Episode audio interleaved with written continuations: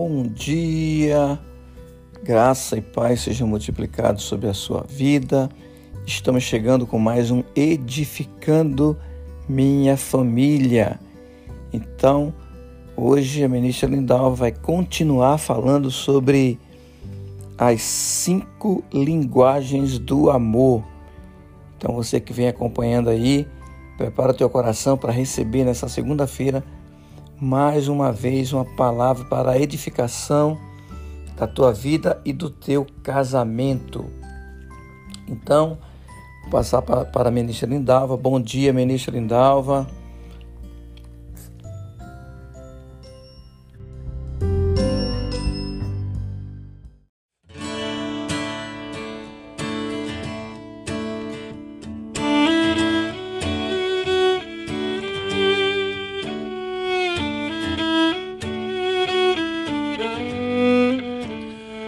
Bom dia, que a graça e a paz do Senhor seja multiplicada sobre as nossas vidas. Bom dia, pastor Eliezer, e bom dia para você que está nos ouvindo nesta manhã de segunda-feira. E hoje, né, estaremos aí falando sobre a quinta e última linguagem do amor, que é toque físico.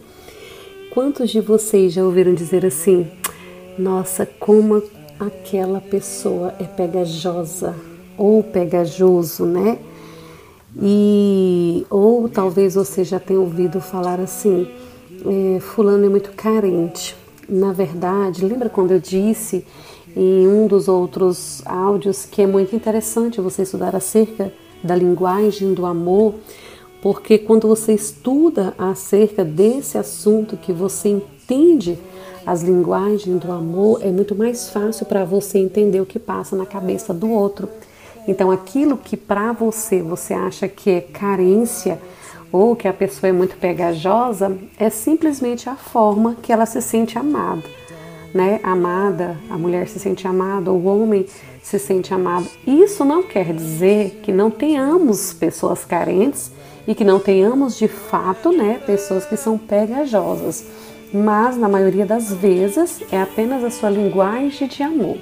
E quando a pessoa é linguagem de amor, toque físico, você pode ter tempo de qualidade com ela, você pode ser uma pessoa que, que está sempre expressando palavras de afirmação, dizendo como você é linda, como você é maravilhosa, ou como você é um homem espetacular, como você é bom naquilo que você faz. Você pode dar presente, mas se você não pegar, se você não tocar, se você não ficar pele com pele, se você não fazer carinho, se você não fazer cafuné, essa pessoa se sente com seu tanque emocional vazio e ela precisa que você a toque para, que ela se sinta amada.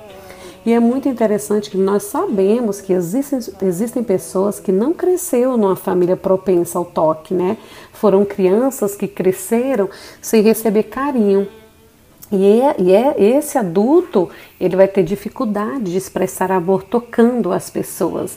Eu não sei quantos de vocês já passaram pela experiência de e, e dar um abraço numa pessoa e a pessoa a impressão que tem é que a pessoa mais está te empurrando do que está te abraçando. Ela se sente até um pouco constrangida em receber abraço, né? E é, você é, passa a impressão para você que você está sendo rejeitado, que aquele abraço foi rejeitado, mas na verdade não é. Tudo diz respeito a uma cultura, né? Eu ouvi uma ministra falando, a Ângela Cirino, e ela disse assim: nunca julgue um adulto sem saber a criança que ela foi. Mas também existe algo muito interessante que em Deus nós podemos aprender todas as coisas. Quando o Senhor diz: se você não tem sabedoria, peça a mim que eu lhe dou, então isso nos dá uma liberdade de em Deus, mesmo que nós tenhamos dificuldade, mesmo que nós não tenhamos aprendido na nossa família biológica, na nossa família cristã em Deus, através da Sua palavra, através da Sua instrução, nós podemos nos tornar melhores, sim. Eu, eu acredito, sim. Então, é, essa questão do toque físico, ela é, é muito importante, porque existem pessoas que só se sentem amados se for tocado pelo seu cônjuge. E no momento de crise, o abraço é quase instintivo, né? Por quê? Porque o toque físico ele é um poderoso comunicador de amor. Em situações difíceis, mais que qualquer coisa, precisamos nos sentir amados. Nem sempre conseguimos alterar os acontecimentos, mas é certamente possível superá-los se, se nós nos sentirmos amados. Nós sabemos que todos os, todos os casamentos sofrem crises, né? Você vai perder um ente querido, você vai ter decepções na vida. E a coisa mais importante é fazer por seu parceiro no momento de crise é amá-lo. E se a linguagem do amor primário da sua esposa, o toque físico, nada é mais importante que abraçá-la quando ela chorar. Suas palavras podem significar pouco, mas seu toque físico comunicará que você se importa. As crises fornecem uma oportunidade singular de expressar amor. Seu toque terno será lembrado muito tempo após a crise ter passado. A ausência do toque, porém, talvez jamais seja esquecida. Eu, estudando acerca desse assunto, e me deparei com a profissional, uma psicóloga que disse: o poder de um abraço é excepcional. Experimente, peça um abraço para qualquer pessoa quando você não estiver se sentindo bem e sinta o poder que aquele simples toque lhe dará. Infelizmente, as pessoas, principalmente os casais, com o passar do tempo, deixam de se tocar. No entanto, não é necessário pensar em termos de sexo apenas, né? A importância simples no carinho, no afago, no abraço, no cafuné. Assim sendo, com essa falta de toque, os casais acabam por se afastarem. Contudo, isso não significa que não haja mais amor. Sim, é possível que ele ainda exista, mas os envolvidos demonstram não se preocupar mais em cuidar um do outro nesse sentido. Abraçar o outro de surpresa pelas costas, acarinhar os cabelos enquanto estão juntos assistindo TV. Essas coisas deixam de existir com o tempo. No entanto, fazem muita falta, nesta ou em qualquer outra relação de amor. Assim, a falta delas acaba por afastar o casal. Assim sendo, o toque é fundamental para se manter um laço de união em qualquer relacionamento. Quando surge o afastamento, e a não vontade mais de se tocar é porque alguma coisa está errada e está na hora de rever algumas coisas. Na verdade, este assunto é um assunto que não se esgota nunca. No entanto, cada dia teremos mais e mais problemas pela falta de afetividade, que podem se iniciar em seus lares com a falta de cuidado, talvez por falta de tempo ou por questão de cultura, não importa o motivo. Nesse contexto, se você percebe que esses são fatores que atrapalham os seus relacionamentos, trabalhe para superá-los.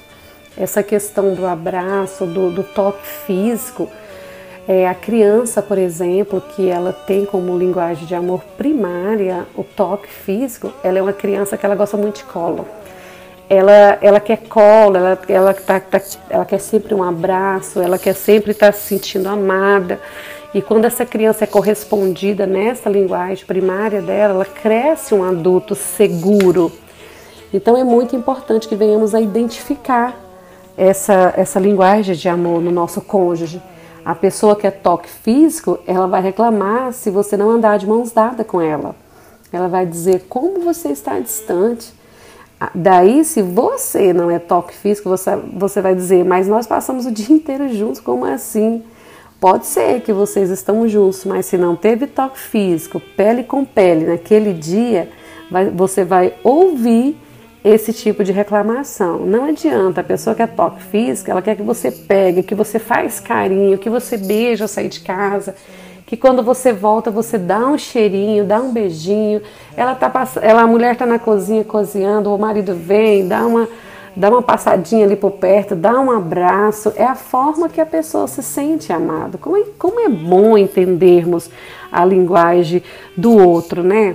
Por exemplo, meu bem. Meu bem, a linguagem primária dele é palavra de afirmação, mas a secundária é toque físico. E é muito interessante que durante esses anos de convivência, é, quanto mais tempo passa, mais a gente vai aprendendo. E Deus vem me dando sabedoria para lidar com o nosso relacionamento, relacionamento de uma forma mais saudável. E quando eu identifiquei isso, que eu estudei esse livro, que já tem um bom tempo que eu tenho esse livro, né, As Cinco Linguagens do Amor, como expressar um compromisso de amor ao seu cônjuge, e eu identifiquei que a linguagem dele é palavra de afirmação, mas a secundária é toque físico. Então, se nós estamos num momento tenso, por exemplo, e eu quero passar uma opinião minha particular, com um ângulo diferente daquilo que ele está enxergando, ele está vendo uma ótica, eu estou enxergando em outra ótica, mas ele está resistente a ouvir o que eu tenho para dizer, eu, a primeira coisa que eu faço, eu maximizo o que ele tem de melhor. Meu bem, você é um cara excepcional, você é um marido assim que eu super admiro, você tem valores que eu, nossa, super respeito, você tem essa qualidade que eu acho super legal, você, você é um homem assim, você é assado, e eu começo a maximizar aquilo que ele tem de melhor.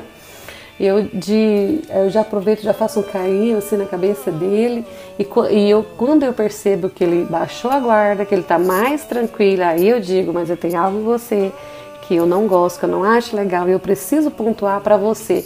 Mas porque eu usei a linguagem de amor dele primeiro, no caso dele, que é palavra de afirmação, então eu maximizei aquilo que ele tem de melhor, e eu percebo que ele está mais receptivo para ouvir aquilo que talvez não vai ser nem o que ele gostaria de ouvir, mas ele aceita com mais tranquilidade, porque eu soube falar no momento certo e reconhecer a, a, sua linguagem de amor. Então é muito importante, amados. Estamos aí na quinta e última linguagem do amor. Procure estudar mais acerca desse assunto. É, durante a, a, os próximos episódios, né, encerraremos na sexta-feira, estarei trazendo mais esclarecimentos. Mas eu, eu, eu acredito que você tenha sido abençoado nesse tempo. Então, seja praticante dessas verdades. Compre este livro, traga ele como um livro de cabeceira para você. Estude ele Procure conhecer mais o seu cônjuge para que você venha viver dias melhores, para que você venha ser feliz e desfrutar de um relacionamento saudável, né? É, eu adotei algo como estilo de vida. Entre ter razão e ser feliz, eu escolhi ser feliz. Tem coisa melhor que ser feliz de verdade no nosso casamento? Não existe, amados. É muito bom amar e ser amado. É muito bom sentir que o nosso tanque emocional está cheio, mas também é muito bom enchermos o tanque emocional do nosso cônjuge. Amém? Seja abençoado em nome de Jesus.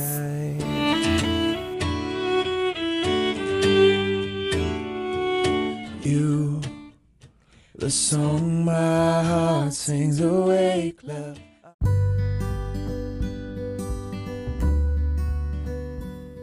Aleluia!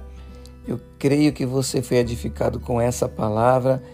Então, se essa palavra trouxe edificação para a tua vida, você pode estar compartilhando ela com outras pessoas para que você possa abençoar mais gente com, com essa palavra no nome de Jesus.